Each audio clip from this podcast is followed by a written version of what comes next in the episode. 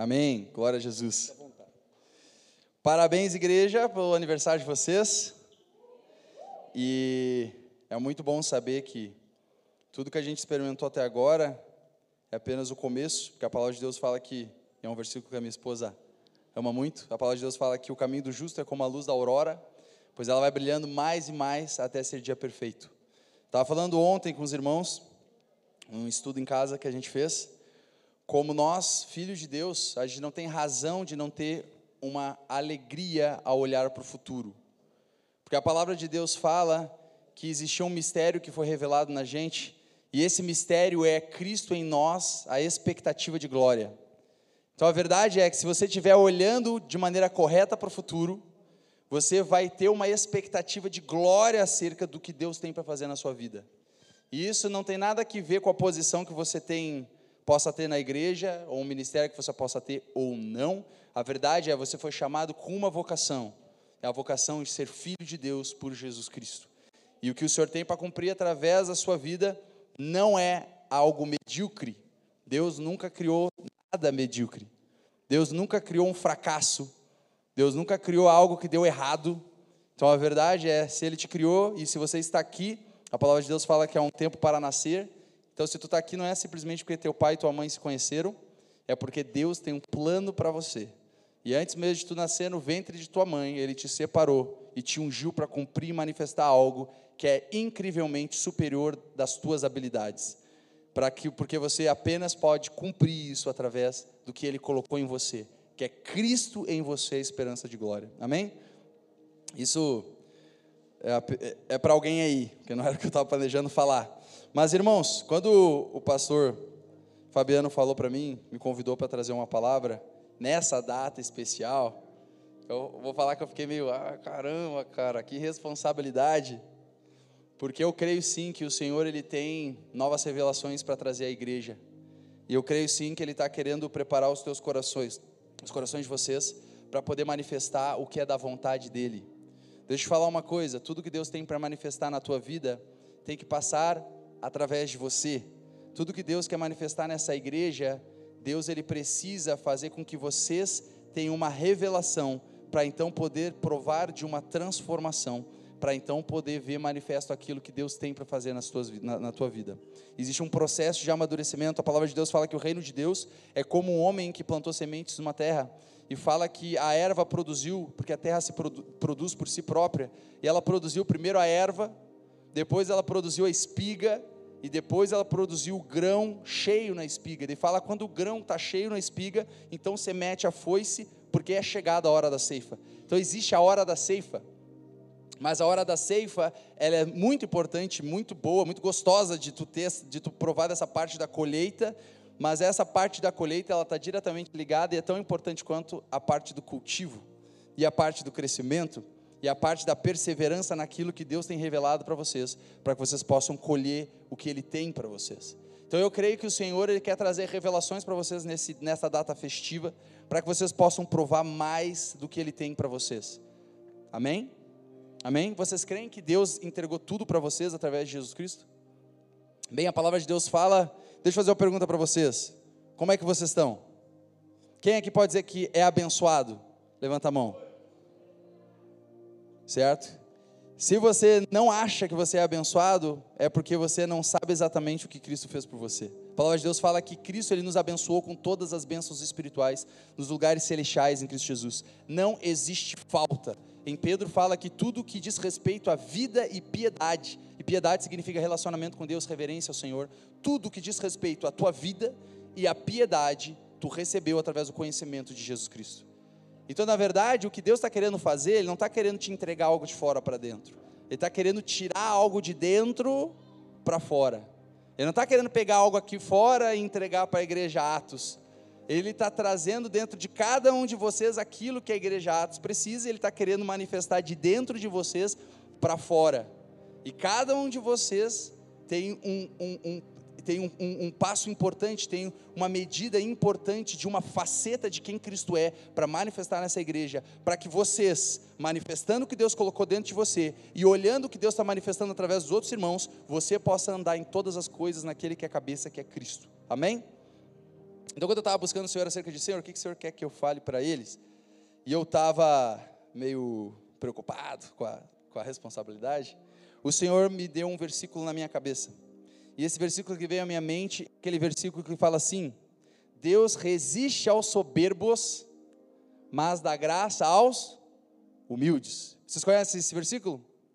E o Senhor me deu esse versículo: Deus resiste aos soberbos, mas Ele dá graça aos humildes. E eu comecei a meditar sobre isso, e quando você ouve esse versículo, você pode ficar meio tipo: caramba, Senhor, o que, que o Senhor está querendo dizer para eles? Certo? E vamos abrir em 1 de Pedro, capítulo 5, para a gente começar. Eu oro em nome de Jesus, que o Espírito Santo me ajude a passar tudo aquilo que Ele colocou no meu coração, e creio que Ele vai fazer isso, porque é Deus que dá tanto querer quanto efetuar. Então, 1 Pedro capítulo 5, a partir do versículo 5, fala assim: Semelhantemente, vós jovens, sede sujeitos aos anciãos, e sede todos sujeitos uns aos outros, e revestivos de humildade, porque Deus resiste aos soberbos, mas dá graça aos humildes. Quando a palavra que diz que Deus resiste os soberbos, a palavra resiste, resiste significa literalmente lutar contra, se colocar em oposição. E aqui é uma carta escrita para a igreja.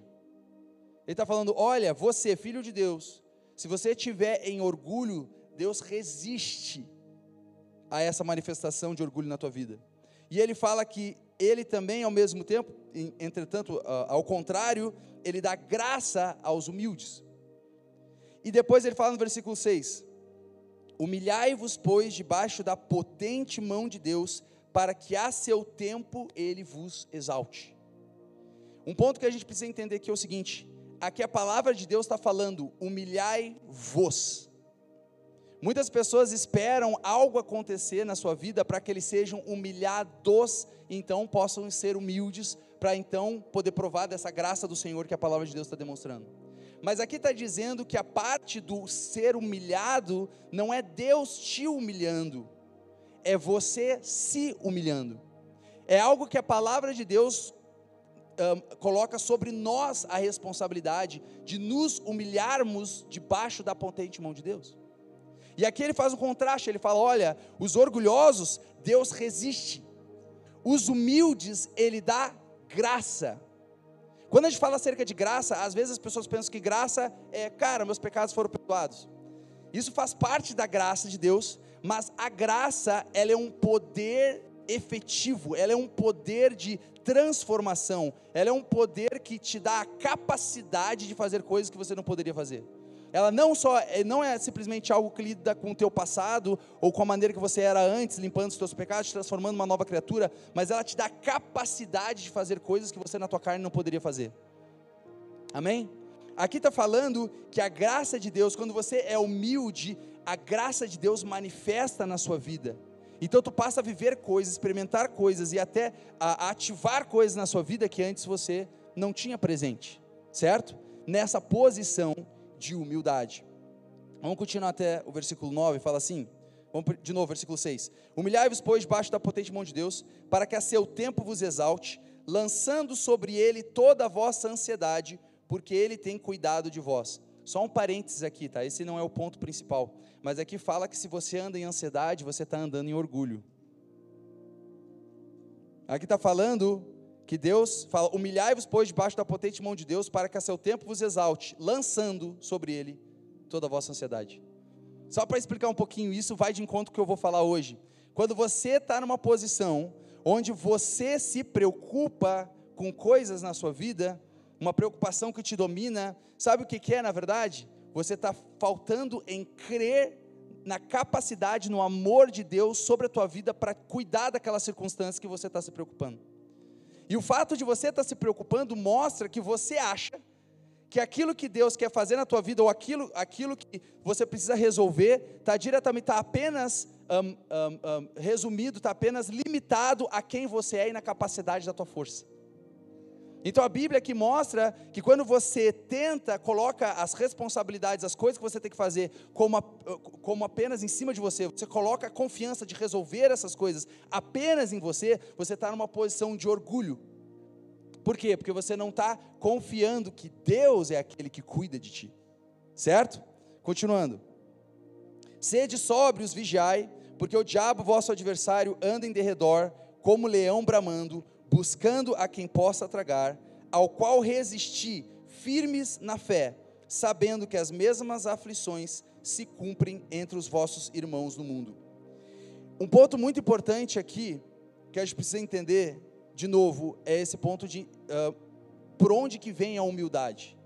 Se você esperar que Deus faça algo na tua vida, para que você seja humilde, você vai continuar nessa posição de soberba, esperando uh, esse, esse, esse agir de Deus na tua vida. Porque a parte de nós nos humilharmos está diretamente ligado com o que a gente faz, é sobre nossa responsabilidade. Agora, quando a gente fala sobre humildade, sabe o que, que acontece? As pessoas têm uma certa ideia do que é ser humilde, tá? O que, que geralmente as pessoas pensam que é humildade? Humildade é uma pessoa que se, que se põe para baixo, que não pensa muito de si mesma, é uma pessoa que não tem muita opinião acerca de si mesma, certo? A gente sempre vê uma pessoa um, acha que uma pessoa é humilde quando ela tem aquela posição de ah não, eu não tenho capacidade, ah não, eu não posso, eu não sou tão bom assim, ah eu não sou tão bonito, ah eu não tenho muito dinheiro, ah não, eu não sou desse jeito, eu não sou tão bom assim, eu tenho essa dificuldade, eu tenho aquela dificuldade. A gente geralmente coloca a humildade nessa posição de negativismo sobre nós mesmos. E eu quero mostrar para vocês o que a Bíblia chama de humildade. Porque se a palavra de Deus diz que Deus dá graça aos humildes, eu quero me colocar nessa posição de humildade. E muitas pessoas na igreja, ao tentar se colocar nessa posição de humildade, têm, se colocado, na verdade, numa posição de orgulho. Orgulho espiritual. Falsa humildade. Certo? Vamos entender um pouquinho mais isso. Abra comigo em Números.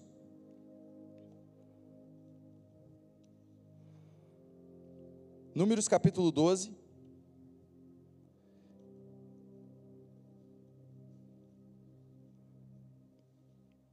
do 1 ao 3. Fala assim, acharam? Amém? Amém? Estão entendendo? Calma aí, se não tiver, vão entender até o fim. Fala assim, ó, e falaram Miriam e Arão contra Moisés por causa da mulher cusita, com quem casara, porquanto tinha casado com uma mulher cusita. E disseram: Porventura falou o Senhor por Moisés somente e não falou também por nós? E o Senhor o ouviu. Então aqui, Arão e Miriam, os irmãos de Moisés, começaram a duvidar acerca da liderança de Moisés. Falaram: olha, pô, Deus falou também através da gente. Deus não falou só, só através de Moisés. Então eles estavam duvidando da posição de Moisés porque ele tinha casado com uma mulher que não era da descendência deles. E eles estavam duvidando acerca dessa liderança de Moisés por causa disso, e eles estavam querendo se colocar nessa posição que Moisés ocupava, certo? Versículo 3 fala, assim: E era o homem Moisés muito manso, mais do que todos os homens que havia sobre a terra. A palavra aqui manso significa também humilde. Então, se a gente lê dessa maneira, fala assim: E era o, Moisés, era o homem Moisés muito humilde mais do que todos os homens que havia sobre a terra. Cara, isso aqui é uma declaração muito forte. Porque está falando que todas as pessoas que existiam na face da terra, Moisés era o mais humilde. Quem é que crê que a Bíblia ela é inspirada por Deus de capa a capa? Você crê que a Bíblia ela é inspirada por Deus de capa a capa? Amém? Então isso aqui que está escrito aqui era verdade? Moisés era o homem mais humilde da face da terra? Você crê nisso? Sabe o que é muito interessante acerca desse versículo? Não só de que está falando que Moisés era o homem mais humilde da face da terra, mas de saber que quem escreveu isso foi Moisés. Foi Moisés que escreveu isso aqui sobre ele mesmo. Foi Moisés que falou: olha, o Moisés é o homem mais humilde de toda a face da terra. E quando a gente vê isso, isso vai contra a ideia de humildade que às vezes a gente tem. A gente pensa que humildade é tu nunca reconhecer os pontos positivos acerca de você, você nunca falar sobre eles. É, é, é, é tipo assim, você sempre se colocar abaixo, não, eu não sou isso, não, eu não posso fazer isso, não, eu não consigo cantar, não, eu não consigo pregar, não, eu não consigo cumprir isso, isso, aquilo, não, não tem jeito de eu fazer isso. É sempre a gente nos colocar no negativo. Só que aqui fala que Moisés era o homem mais humilde e ele escreveu isso na palavra, inspirado pelo Espírito Santo de Deus. Quando você vê isso aqui, você pensa: caramba, cara, então talvez humildade é diferente do que a gente tem pensado que é. Sabe qual é o ponto? Moisés teve que ser muito humilde para escrever isso aqui na Bíblia. Fala, como assim, Natan? Se ele fosse humilde, ele não ia escrever que ele era o homem mais humilde. Não é a ideia que a gente tem? Não é a ideia que a gente tem? Se a gente pegasse e falasse assim, ó, vamos, ter, vamos votar quem é a pessoa mais humilde aqui na congregação. E daí o pessoal votasse e falar, aquela pessoa é a mais humilde. Chama o irmãozinho, fala, pô, você venceu o troféu de humilde do ano. Toma, tá aqui, pode levar para casa. Daí a gente pensa que se ele recebe esse, esse troféu como mais humilde, ah, ah, ah, tira dele, você não é o mais humilde, porque senão você não receberia isso. Não é verdade? Não é verdade? Vocês estão entendendo? Geralmente a ideia é: se tu é humilde, você nunca vai saber disso. Não foi o caso de Moisés. Moisés sabia que ele era o mais humilde de toda a face da terra, e ele escreveu aqui, inspirado pelo Espírito Santo de Deus. Quer ver outro exemplo disso? João, o amado. Sabe o Evangelho de João? Sabe quando chega no discípulo João, ele fala, aquele a quem o Senhor amava. Em vez de falar, ah, o João, ele falava, aquele a quem o Senhor amava. Só que o engraçado disso é que quem escreveu o Evangelho de João e que referia-se a esse apóstolo um, João de o amado é o próprio João. E eu tenho certeza que alguns de vocês devem ter pensado assim, pô, que apóstolozinho mais arrogante. É verdade, eu já pensei isso. Antes de entender isso, eu pensava, cara, como assim, cara? Como é que o cara pode dizer, ah, o amado, ah, tá, só ele é o amado agora. Pedro não é, Tiago não é, só João, só João, ele é o amado, o resto não é. Não é isso. Sabe qual que é?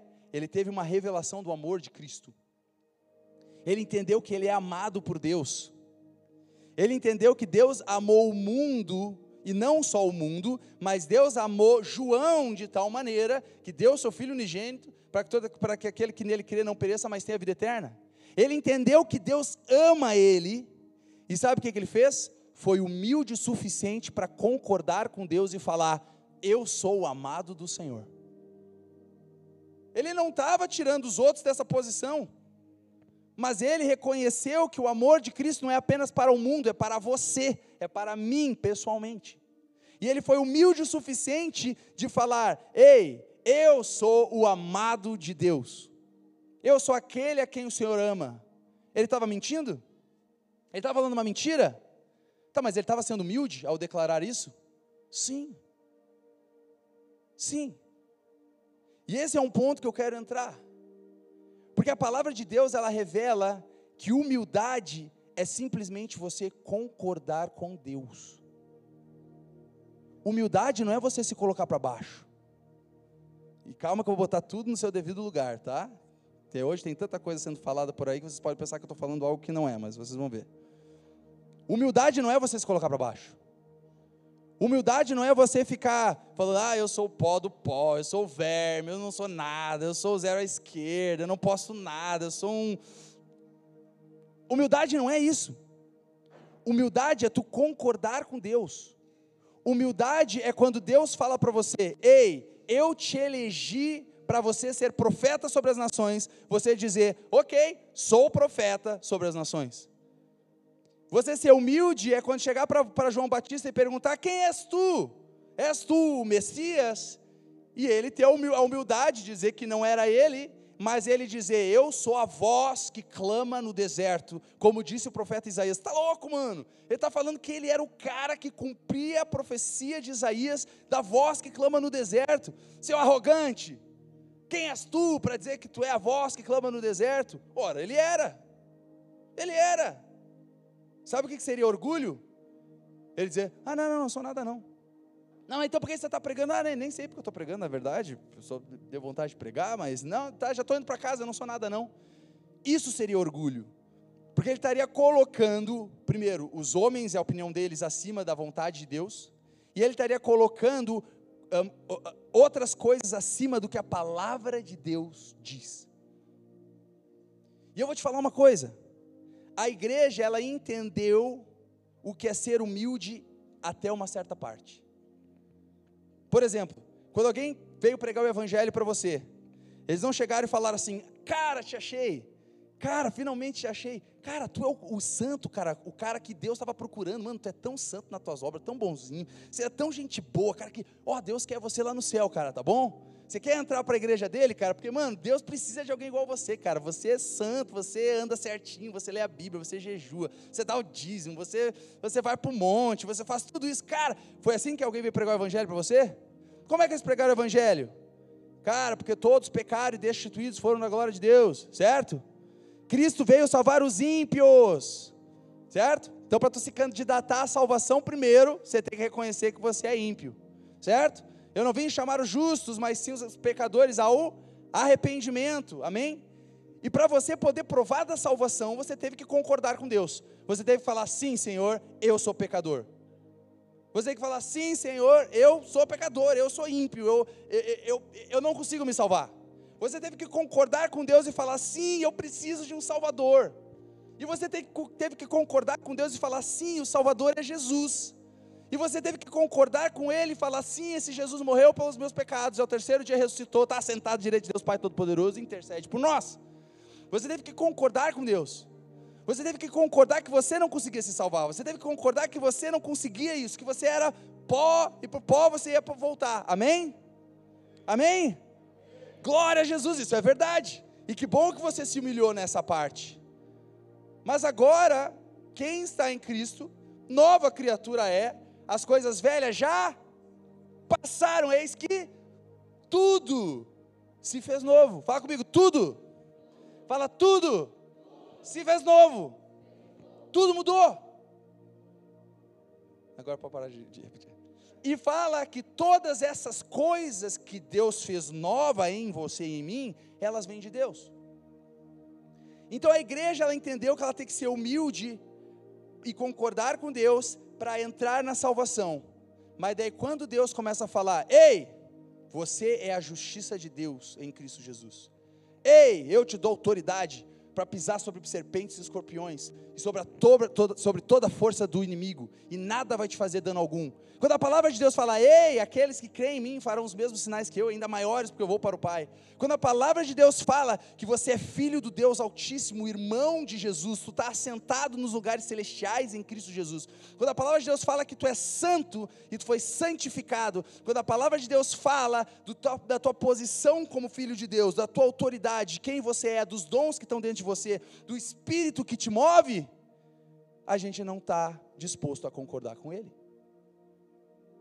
Sabe o que é orgulho? Abra comigo em 1 Coríntios, capítulo 10. Vou mostrar para vocês o que é orgulho.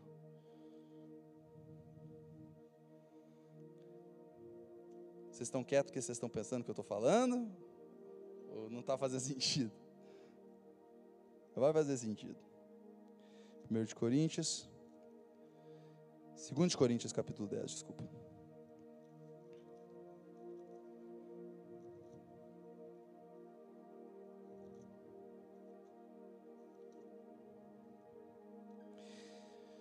A partir do versículo 3, fala assim: Porque andando na carne, Paulo está falando, nós andando na carne, quer dizer, nós temos uma carne. Quem é que tem uma carne? Certo? Nós temos uma carne. Andando na carne, vivendo nessa carne, quer dizer, tendo essa carne presente conosco porque andando na carne não militamos segundo a carne. Quer dizer, a gente não faz a nossa guerra segundo as coisas físicas e segundo quem nós somos na carne. Porque as armas da nossa milícia não são carnais, mas sim poderosas em Deus para a destruição de fortalezas. E agora ele vai dizer o que são essas fortalezas. Essas fortalezas não são fortalezas externas, lá em algum lugar no céu, onde tem um monte de demônio que construíram barreiras para impedir as suas orações chegar a Deus. Não, não, não é isso. Aqui fala que essas fortalezas são o seguinte, versículo 5, destru, destruindo argumentos, fala comigo, argumentos, e toda a altivez, fala comigo, altivez, que se levanta contra o conhecimento de Deus, fala comigo, conhecimento. Aqui está falando que a nossa guerra são com armas espirituais, e essas armas espirituais, elas são para destruir fortalezas. Essas fortalezas são conhecimentos são argumentos que, que se colocam acima do conhecimento de Deus. Sabe o que é ser orgulhoso? É você colocar qualquer coisa acima do que Deus falou. Orgulho é você falar qualquer coisa diferente do que Deus falou. E não importa se é te exaltando ou te colocando para baixo. Se Deus fala, tu és santo em Jesus Cristo, e você fala, não, eu não sou, eu sou só um pecador. Você não está concordando com Deus, você é orgulhoso. Você está sendo orgulhoso. Você está dizendo, não, Deus, eu sei melhor. Tua palavra diz que eu tenho poder e autoridade, mas eu sei melhor, Senhor. Outra vez que eu tentei agir na autoridade não deu muito certo. Na verdade, não, Senhor, eu não tenho toda a autoridade. Você está colocando a tua opinião e o teu conhecimento acima do conhecimento de Deus. E é quando a gente se coloca nessa posição que a gente sofre a resistência de Deus. Por quê? Porque Deus, ele tem Deus ele confirma, eh, Deus não confirma pessoas, ele confirma a sua palavra. Deus ele zela pela sua palavra para a cumprir. No momento que você se coloca numa posição que você fala: "Não, Deus, não é bem assim". Não, Deus, não é bem assim. Eu não sou santo. Não, eu não sou justo. Não, Senhor, não é bem assim. Eu não tenho todo poder. Não, Senhor, não é assim, eu não tenho autoridade. Você está te colocando numa posição de orgulho, onde você sofre a resistência de Deus. Por quê? Porque Ele não pode cumprir em você o que Ele queria cumprir, porque você está colocando o teu conhecimento acima do conhecimento de Deus. Você está se colocando numa posição onde você está colocando aquilo que você conhece, a tua opinião, acima do que a palavra de Deus declara. Não tem como ele operar, porque ele não vai confirmar nada a não ser a palavra dele. Quando fala que os discípulos, depois que Jesus enviou eles, eles foram cheios do Espírito Santo, eles iam pregando o Evangelho, e fala que, que o Espírito ia com eles, confirmando as suas palavras, com os sinais que se seguiam. Jesus, ele confirma a palavra dele sobre a sua vida. Quando você quando você fala que uma coisa que ele falou não é verdade, você deixa de provar a graça de Deus, que seria o que iria manifestar aquilo sobre a tua vida. Você te coloca numa posição que tu passa a sofrer resistência, porque tu, tá, não porque Deus não quer agir na tua vida, mas porque tu está te colocando numa posição que é fora da fé. E isso é outra coisa. Tu não tem como andar em fé se não andar em humildade. Paulo, no, na, acho que é na primeira carta de Paulo, no, no, no capítulo 15, ele fala o seguinte: ele fala que eu sou o menor de todos os apóstolos, que eu não sou digno de ser chamado apóstolo, certo? Pois eu persegui a igreja de Deus. Ele fala: Olha, eu sou o menor de todos os apóstolos, eu não sou digno de ser chamado apóstolo.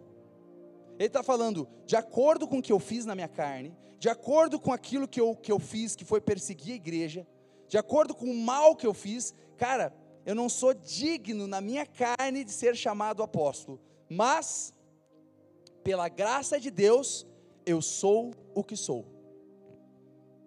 Daí ele fala: Todavia, a graça de Deus para comigo não foi vã. Antes eu trabalhei muito mais, muito mais que os outros apóstolos. Daí ele fala: Todavia, não eu, mas a graça de Deus. Sabe o que acontece? Deus chega para Paulo, envia Ananias e fala: Ei, você é um vaso escolhido por mim para anunciar o evangelho aos gentios, amém? Paulo, pensando na carne, putz, não, eu não sou digno de ser chamado apóstolo. Não, eu persegui a igreja. Eu fiz gente blasfemar. Eu consenti com a morte de Estevão. Eu consenti com a morte de outros homens de Deus. Eu, eu feri a igreja de Deus. Eu feri o corpo de Deus. Eu não sou digno de ser chamado apóstolo. Mas Deus me colocou nessa posição pela graça dele. E Paulo foi humilde o suficiente para falar: Senhor, por causa da tua graça, eu sou apóstolo. Então, todas as cartas que ele escreve, você vê ele falando, Paulo, apóstolo de Jesus Cristo. Sabe o que ele estava sendo? Humilde. E quando ele se colocou nessa posição de humildade, fala: Senhor, se tu falou é a verdade, eu posso não entender, eu posso ainda não ver, eu posso ainda não, não ter como explicar ainda como isso funciona, mas já que a tua palavra diz, eu me sujeito a ela, eu me sujeito a você, eu concordo com ela. Quando tu concorda com ela, a graça de Deus manifesta. Paulo, que não se sentia digno de ser apóstolo na carne, falou: Eu sou apóstolo por Jesus Cristo, e ele trabalhou muito mais que todos os outros apóstolos. Mesmo que na carne ele não se sentia digno de ser apóstolo. E ele falou que ele trabalhou mais que todos os outros, mas não ele, mas a graça de Deus. A graça de Deus é um poder de capacitação para manifestar na tua vida aquilo que Deus já disse sobre você. Só que você precisa se colocar nessa posição de humildade. Paulo, em algum ponto, ele teve que chegar e falar: Eu sou apóstolo de Jesus Cristo. Vocês estão entendendo? Humildade é tu concordar com Deus. Humildade é tu falar aquilo que ele falou. Orgulho é qualquer coisa que vai acima do que a palavra de Deus diz. Então, se antes de aceitar Jesus como Senhor e Salvador, você dissesse, ah, eu não preciso de um Salvador porque eu consigo me salvar, você está se colocando acima, você está em orgulho, certo? Você está se colocando acima da palavra de Deus. Tu consegue provar da graça de Deus dessa maneira? Não. Depois que tu aceitou Jesus como Senhor e Salvador, e a palavra de Deus fala que agora nós, em Cristo Jesus, nós somos uma nova criatura, e que essa nova criatura, em Efésios 4, 24, fala que tu foi criado em verdadeira justiça e santidade. Quando a palavra agora diz que tu é justo e santo, você fala, ah, não é bem assim, porque. E daí tu começa a olhar para a tua carne. Daí tu começa a olhar para as coisas ao teu redor. E daí a gente, de alguma maneira, começa a dar mais valor àquilo que a gente está vendo do que aquilo que a palavra de Deus diz. Não, Natan, mas eu estou querendo ser sincero. Então seja sincero assim, ó. Senhor, eu concordo que a tua palavra é verdade. Você está dizendo é a verdade, eu só não entendo, me explica. Em Hebreus fala que pela fé nós entendemos. Você quer entender algo que você não entende na palavra de Deus? Primeiro crê. A fé é a chave que abre para que você entenda depois. Pela fé nós entendemos.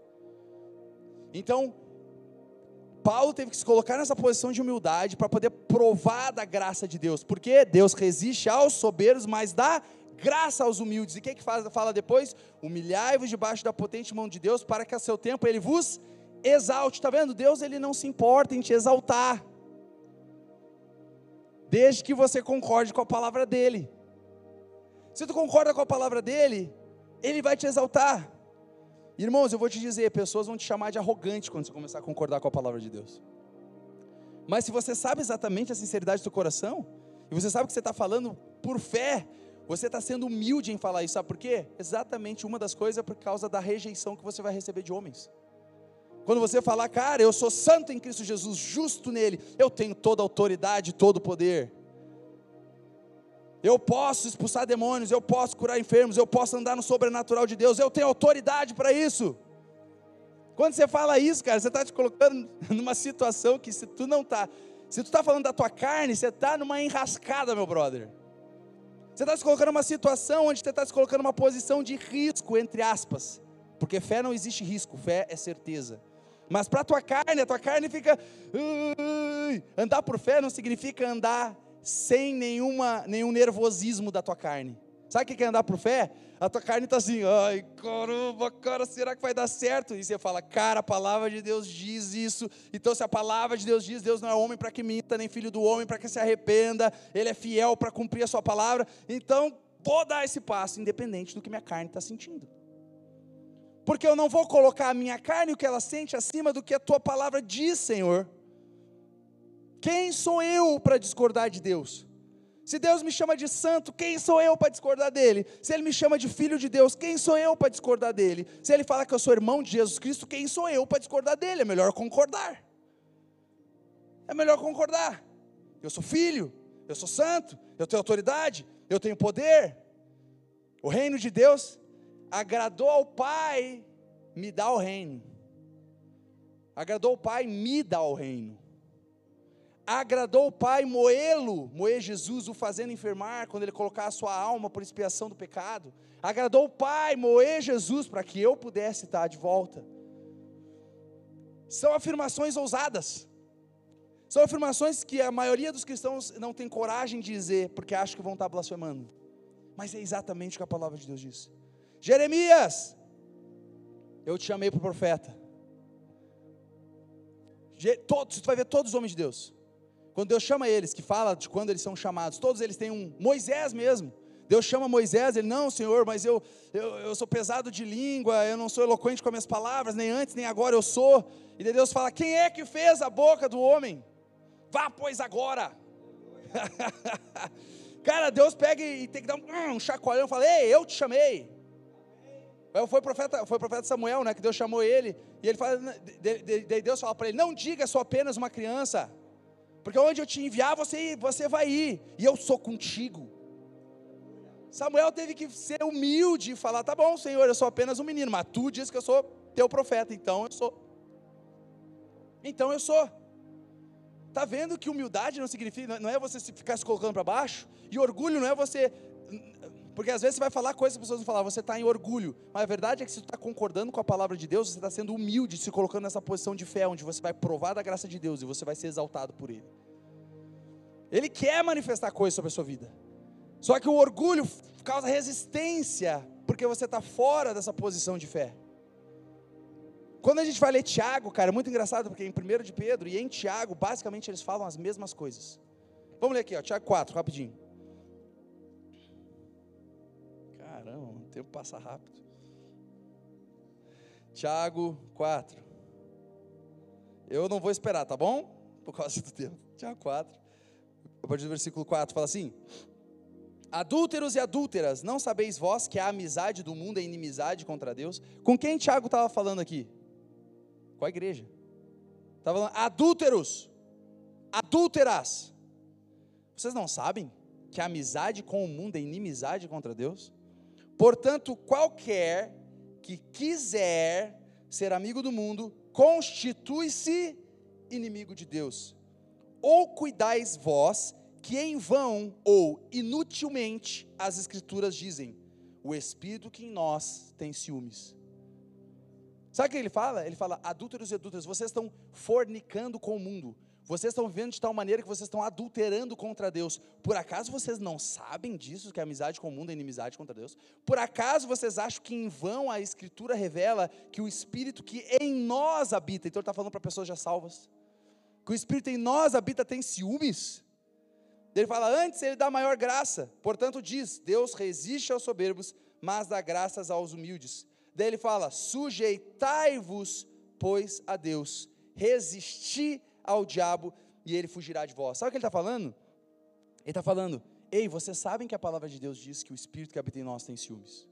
Ei, vocês sabem que a amizade com o mundo é inimizade contra Deus. Vocês não sabem disso? Olha, Deus resiste os soberbos, Ele dá graças humildes, dele dá solução. Sujeitai-vos, pois, a Deus, resisti ao diabo e ele fugirá de vós. Ele está falando: olha, você tem sido vocês têm sido orgulhosos porque vocês têm vivido de uma maneira que é contrário àquilo que vocês sabem que a palavra de Deus revela. Ele fala: a maneira de resolver isso é se sujeita à palavra de Deus, se sujeita a Deus, resiste o diabo, ele vai fugir de você. Aqui fala que a maneira de resistir o diabo é se sujeitando a Deus, se sujeitando à palavra dele. Em Pedro, ele também fala sobre resistir o diabo. Ele fala que o diabo anda de redor, bramando como leão, buscando a quem possa tragar, ao qual resistiu, firmes na Fé. Um fala resistiu o diabo como? Se sujeitando a Deus. Outro fala resistiu o diabo como? Firmes na fé. Fé e você se sujeitar a Deus é a mesma coisa. Por quê? É você concordar com Deus e crer naquilo que ele falou. No caso de Tiago aqui, eles estão recebendo uma lambada do, do apóstolo Tiago. Estão recebendo uma, uma, uma, repreensão. No caso de Pedro, Pedro está apenas instruindo eles. Tu vê pelo tom da, da, das, do, do que está escrito aqui. Depois ele fala no versículo 8 Chegai-vos a Deus e ele se chegará a vós. Limpai as mãos, pecadores, e vós de duplo ânimo, purificai os corações. Olha o que ele fala agora. Senti as vossas misérias, e lamentai e chorai. Converta-se o vosso riso em pranto, e o vosso gozo em tristeza. Por que, que ele está falando isso para eles? Porque eles estavam, eles estavam em pecado, adulterando contra Deus e se alegrando, se alegrando, e rindo, em gozo, como se tudo tivesse bom. Daí, daí Tiago vem e fala: Ei, vocês estão adulterando espiritualmente, o espírito que habita em vocês tem ciúmes, vocês por acaso não sabem disso? Concorda com Deus, concorda com Deus que você não está numa posição para estar tá em gozo, você não está numa posição para estar tá rindo, você está numa posição onde você deve transformar a tua alegria em tristeza. Você deve reconhecer, igual a igreja de Filadélfia, que fala: ah, vocês dizem, ah, rico estou e de nada tenho falta, e você não sabe que você é um miserável, cego e nu. Deus fala: Ó, vocês estão achando que vocês têm tudo, a igreja de Filadélfia, mas vocês são miseráveis, cegos e nu. Quer dizer, eles provavelmente, fisicamente, eles olhavam para eles e falavam: Ah, a gente está bem, a gente está muito top. Mas Deus, olhando para eles e conhecendo a verdade, estava falando: Ei, vocês na verdade estão nessa circunstância. Então o que, que Tiago estava falando para eles? Concorda com Deus. Concorda com ele de que você está numa posição que você não deveria estar tá se alegrando. Se arrepende para que ele possa, para que através da sua sujeição a, sujeição a Deus, o diabo seja tirado da vida de vocês. ele perca o poder sobre a vida de vocês. Você vê que está tudo a ver com questão de humildade. Ele coloca humildade em todos esses quesitos. Está fazendo sentido? Olha que perigo é você não concordar com a palavra de Deus. Abre em 1 de João.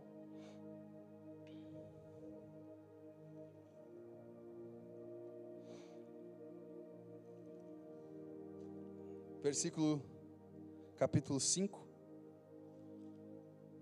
versículo 10. Fala assim: quem crê no Filho de Deus, quem crê aqui no Filho de Deus? Quem crê no Filho de Deus, em si mesmo tem o testemunho. Quem a Deus não crê, mentiroso o fez. Porquanto não creu no testemunho que Deus de seu filho Deus, de seu filho deu. A palavra de Deus fala que Deus não pode mentir. Amém? Deus ele não tem a capacidade de mentir. Deus ele nunca mentiu e ele não vai mentir. Ele é a verdade. Amém? Aqui está falando que aquele que crê no que Deus falou acerca de Jesus, prova do que Deus falou na sua própria vida. E aquele que não crê no testemunho que Deus deu acerca de seu filho, mentiroso o fez. Deus ele não passa a ser mentiroso, mas tu o coloca como mentiroso. E às vezes a gente não pensa dessa maneira. A gente não pensa, a gente não pensa assim, cara, não, Deus, você é mentiroso. Não pensa isso, fala, tá louco, tá barrado no nome de Jesus, né? Você não fala isso para Deus. Senhor, tu é mentiroso? Claro que não.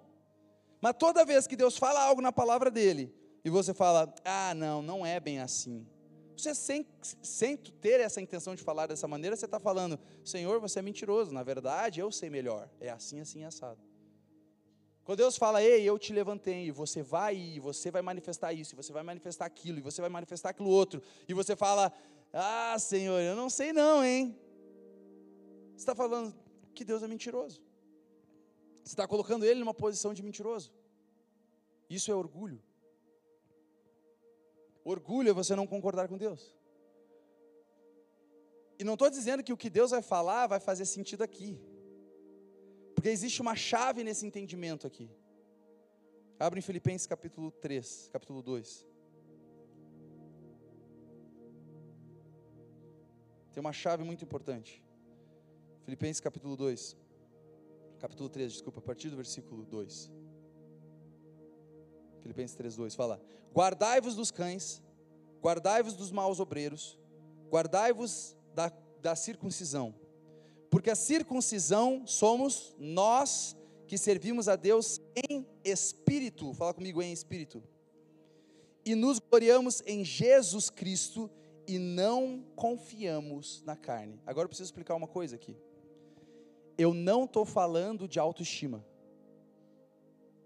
Eu não estou falando de autoestima. Hoje em dia tem muitas mensagens aí que tentam fazer com que as pessoas se sintam bem com elas mesmas, certo? Então as pessoas ficam, eles ficam tentando, não, você tem que acreditar em você, você tem que acreditar em você, você tem que se amar, você tem que se admirar, você tem que, pô, você tem que se ver como, você tem que se ver linda, você tem que se ver lindo, você tem que se confiar, cara, confiar em você, confiar na tua capacidade, você tem que confiar no que tu consegue fazer. Não é disso que eu estou falando. Um cristão não tem direito de ter autoestima. Tu só pode ter Cristo estima. Não é mais tu que vive, é Cristo que vive em você. Se tu pega o que eu estou falando e você coloca como, ah, entendi, eu tenho que ter autoestima, eu tenho que ter confiança, e você está confiando na tua carne, na capacidade da tua carne, você vai cair. Você está confiando em algo que não deveria ser confiável. A circuncisão somos nós que servimos a Deus em espírito e não confiamos na carne. Não estou dizendo que eu não tenho a noção de que eu, Natan, em mim mesmo, na minha capacidade, por exemplo, é como Jesus falou: sem mim nada podeis, sem mim nada podeis. Tá, quem aqui está sem Jesus? Se você quiser, tu pode aceitar Jesus agora como Senhor e Salvador e a gente resolve isso. Quem aqui está sem Jesus? Sem mim nada podeis. Mas depois ele fala: Eis que estou convosco todos os dias até a consumação dos séculos. Deus está com você.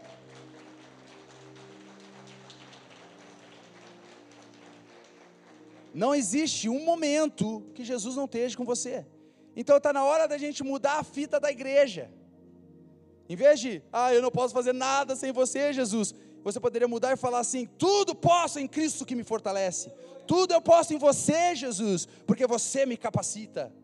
Senhor, a tua palavra diz, ah, isso eu confessa a palavra de Deus e fala, Senhor, na minha carne eu não estou vendo isso, eu não estou vendo essa manifestação, eu não estou vendo a provisão nas finanças ainda, Senhor, eu não estou vendo as curas ainda, Senhor, eu não estou vendo a manifestação daquele ministério que você falou para mim, Senhor, eu ainda não estou vendo, mas Senhor, Tu é verdadeiro sempre, e todo homem mentiroso, inclusive eu, inclusive as minhas circunstâncias. As minhas circunstâncias estão dizendo ao contrário que a palavra de Deus, eu duvido das minhas circunstâncias, não da palavra de Deus. Se tem alguma coisa que você deve duvidar, duvide das suas dúvidas. O Kenneth Hagin falava isso. Duvide das suas dúvidas, porque elas são é, é, a palavra de Deus, ela não merece ser duvidada. Então aqui, quando você não concorda com Deus, você está colocando Deus numa posição de mentiroso. Só que, de novo, a gente precisa entender essa chave. Quando eu estou falando de confiarmos, de, de, de, de confessarmos essas coisas, eu estou falando de uma glória que se encontra em Cristo Jesus. Aqui fala porque a circuncisão somos nós que servimos a Deus em espírito e nos gloriamos em, fala comigo, em Jesus Cristo. Sabe como é que você se gloria? Você não fala, ah, eu tenho jeito, cara. Pode, pode, pode deixar comigo, senhor. Pode deixar comigo que eu vou dar jeito. Deixa eu só te falar uma coisa. Deus chama as coisas que não são, tá? Deus chama, Deus chama as coisas loucas deste mundo, as que não são, as vis e as desprezíveis.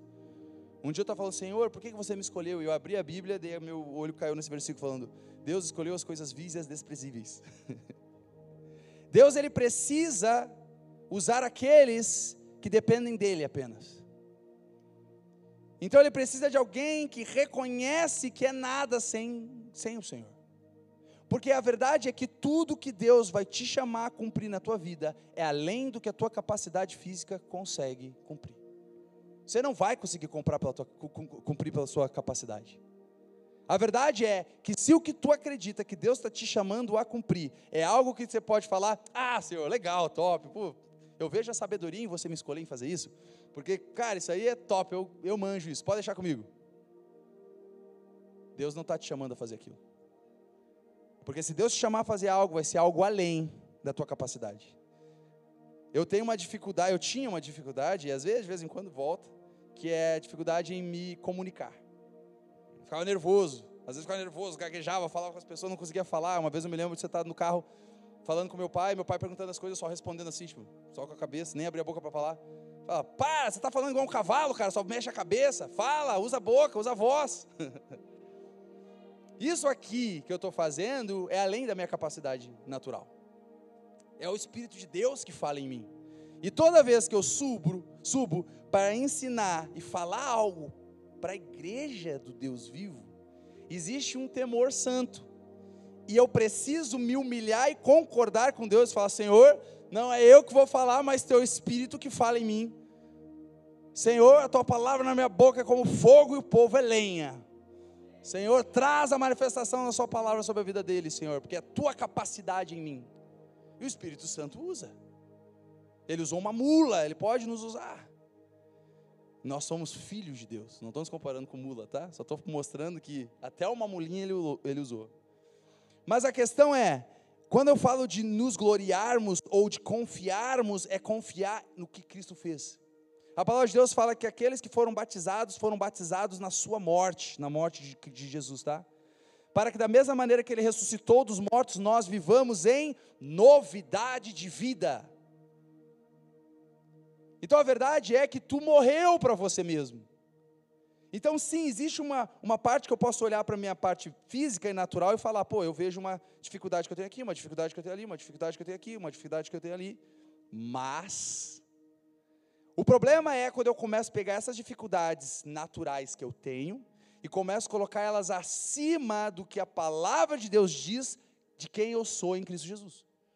Quando eu começo a pegar as minhas inaptidões, começo a colocar elas como sendo mais verdades ou mais poderosas do que a palavra de Deus diz sobre mim, eu estou sendo orgulhoso.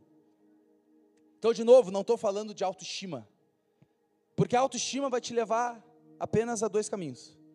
Ou você vai começar a tentar ter autoestima, e vai ficar muito evidente as tuas, negati tuas um, partes negativas, as características negativas que todo mundo tem, e você vai ficar em depressão, você vai ficar triste, você vai ficar para baixo.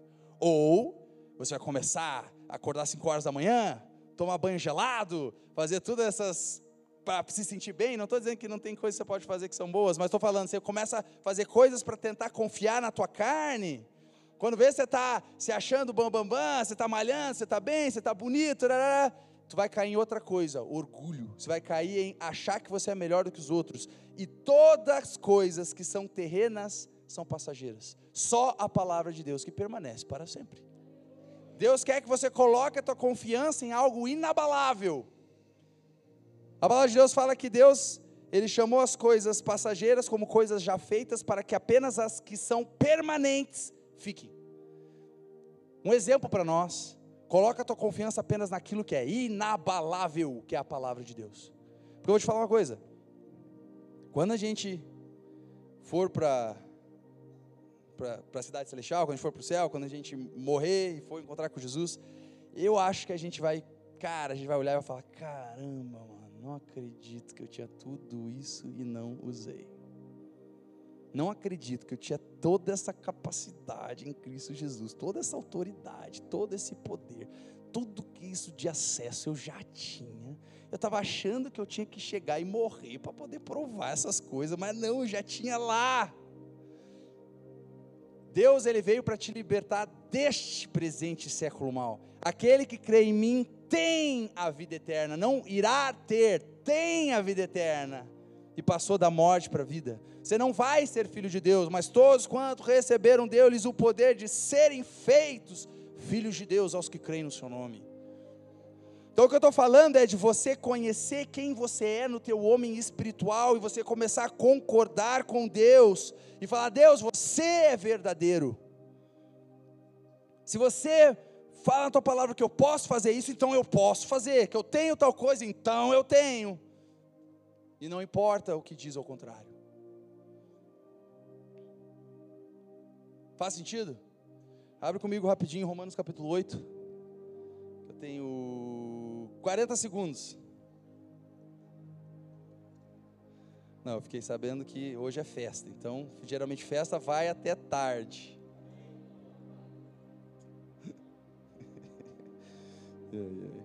Romanos capítulo 8. Glória a Jesus. A partir do versículo. Ai, cara, tudo muito bom aqui. Não sei onde começar. Deixa eu ver.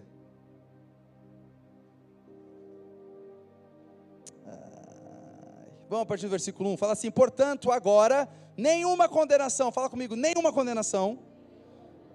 Há para os que estão em Cristo Jesus. Quem está em Cristo Jesus? Que não, ó, que não andam segundo a carne, mas segundo o e depois você vai ver lá na frente que aqueles que andam no Espírito são aqueles que têm o Espírito de Cristo neles. Você tem o Espírito de Cristo em você? Porque a lei do Espírito de vida em Cristo Jesus me livrou da lei do pecado e da morte. Quem está livre da lei do pecado e da morte? Completamente livre. Porquanto o que era impossível à lei, visto como estava enferma pela carne, Deus enviando seu filho em semelhança da carne do pecado, pelo pecado condenou o pecado na morte para condenou o pecado na carne, para que a justiça da lei se cumprisse em nós, que não andamos segundo a carne, mas segundo o espírito. Porque os que são segundo a carne inclinam-se para as coisas da carne. Quem é segundo a carne, aqui Paulo está falando de natureza. Quem é segundo a carne, quer dizer, quem está na morte, quem tem apenas a carne para viver nessa terra. Você fala, como assim, Natan? Tem outras pessoas que têm mais do que isso? Sim. Porque quando tu aceita Jesus como Senhor e Salvador, Adão, Adão e Eva. A palavra de Deus fala que eles estavam pelados, nus, certo? E fala que eles estavam nus e não se envergonhavam. Então não quer dizer que eles estavam com uma nuvem de glória em volta deles, porque senão não, não teria razão deles se envergonhar, certo? Então estava lá Adão e Eva, correndo no jardim, pelados, subindo em árvores, descendo em árvores, nadando, pelado. E eles não perceberam. Quando eles comem do fruto, qual é a primeira coisa? Estou pelado. Sabe por quê? Sabe por quê? Eles viviam através do homem espiritual deles que era conectado com Deus. Então era de Deus, por Deus, para Deus, de Deus, por Deus, para Deus. Eles não estavam focados neles, eles não estavam focados neles, eles estavam focados em Deus, na criação de Deus, no que Deus fez, tal, tal, tal. Quando eles comem do fruto, eles morrem espiritualmente, a conexão que tinha com Deus acaba, e sabe o que, que sobra? A carne. A carne. E eles, ah, a gente está pelado. Na é verdade? Na é verdade? Então aqui fala que aqueles que estão na carne, quer dizer, aqueles que não estão religados com Deus, andam segundo as coisas da carne. É natureza sua, né? Uma galinha tem uma natureza de galinha, ela pode querer ser cachorro, ela não vai ser, né? Ela vai continuar sendo galinha. Não adianta, quanto ela tem de ser cachorro. Né? Então, se tu tinha a natureza, se tu tem a, tinha a natureza da carne, ela estava presa nessa, nessa natureza. Agora que você tem a natureza do espírito, você anda e é inclinado segundo as coisas do espírito. Avançando. Porque os que, cinco, porque os que são segundo a carne inclinam-se para as coisas da carne, mas os que são segundo o Espírito para as coisas do Espírito, porque a inclinação da carne é morte, mas a inclinação do Espírito é vida e paz. Porquanto a inclinação da carne é inimizade contra Deus, pois não é sujeita à lei de Deus, nem em verdade pode ser. Está falando que a natureza carnal, ela não tem como ser sujeita à lei de Deus. Não adianta tu tentar encaixá-la debaixo da lei de Deus. Não adianta você querer crucificar, tu querer chicotear ela para que ela obedeça à lei de Deus. Ela é incapaz. Avançando. Portanto, os que estão na carne não podem agradar a Deus. Falem comigo, estão na carne. Está falando que os que estão na carne não podem agradar a Deus. Você fala, putz, grila, estou ralado, porque eu estou na carne. Mas não é isso que ele está falando, olha o que ele está falando, avançando. Vós, porém, vós quem? Fala comigo, eu. Eu, porém, fala comigo. Não estou na carne, mas no espírito. Se é que o espírito de Deus habita em mim. Mas se eu não tenho o espírito de Cristo, então eu não sou dele. Você tem o espírito de Cristo? Então você é dele. Aqui está falando que aquele que tem o Espírito de Cristo não está na carne.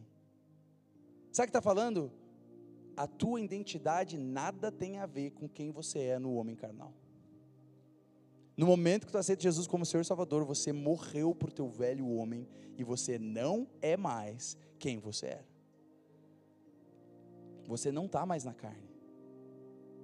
Por isso que se eu chego para você e falo, e aí, irmão, como é que você está?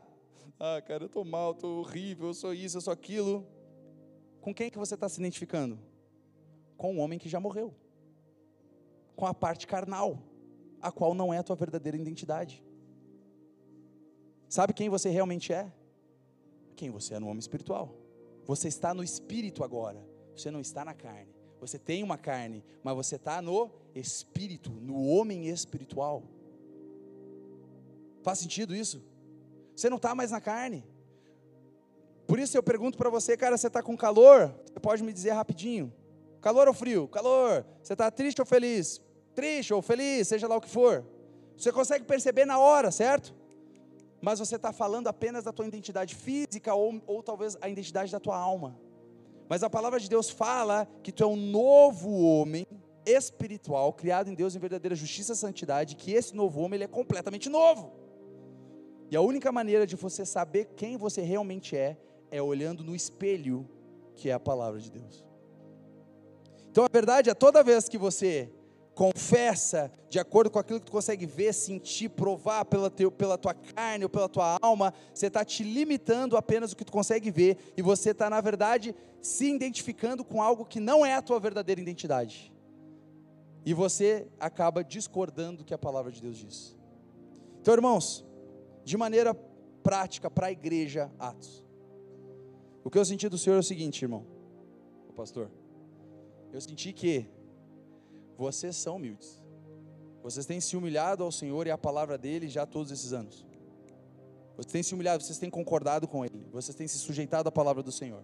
Vocês têm tudo que o Senhor tem entregado para vocês, vocês têm concordado com ele e ido na direção e confiado na capacidade de Deus para cumprir aquilo que ele falou sobre vocês Mas eu sinto que o Senhor agora está chamando vocês para continuar se humilhando acerca das coisas que Ele está falando e ainda quer falar acerca do que Ele quer manifestar através dessa igreja. Existem coisas que Ele quer manifestar na igreja, coisas que Ele quer manifestar nesse ministério, coisas que Ele quer manifestar através de você. Que quando você escuta, quando você alguém fala para você, quando você recebe uma palavra, quando você entende algo vindo de Deus, às vezes aquele frio na barriga e fica até até dá medo de tu concordar com Deus e chegar e chegar e falar: "Gente, Deus falou que a gente vai conquistar isso. Deus falou que a gente vai conquistar aquilo. Deus falou que a gente vai ser essa, ter essa influência, que a gente vai conquistar, seja lá o que for. O Senhor está falando que o que Ele está para mostrar para você e o que Ele está mostrando para vocês é algo tão grande que vai querer um maior nível de humildade. Então, a mensagem que eu tenho é: continua se humilhando debaixo da palavra de Deus, continua concordando com Ele. E, e às vezes dá aquele temor, daquele caramba, cara, mas o que, que eles vão pensar? Que eu estou querendo, né, querendo construir um império meu, estou querendo fazer algo para minha glória, estou querendo fazer algo na minha carne, e esse medo vem às vezes porque a gente pensa no que as pessoas podem estar pensando ao redor, mas é isso que Ele está nos chamando a fazer, está chamando vocês a fazer, a concordarem com Ele, se submeterem a Ele, para que a graça de Deus manifeste ainda mais, para que a seu tempo Ele vos exalte, para que vocês possam provar o novo mover, a nova manifestação do que o Senhor quer fazer sobre vocês. Amém? Então, um, se ficou um buraco no entendimento, peço perdão. Eu às vezes sou, sou, tenho dificuldade em em resumir todas as coisas, mas eu creio que o Espírito Santo ele usou exatamente o que precisava para nós aqui. Amém? Glória a Jesus.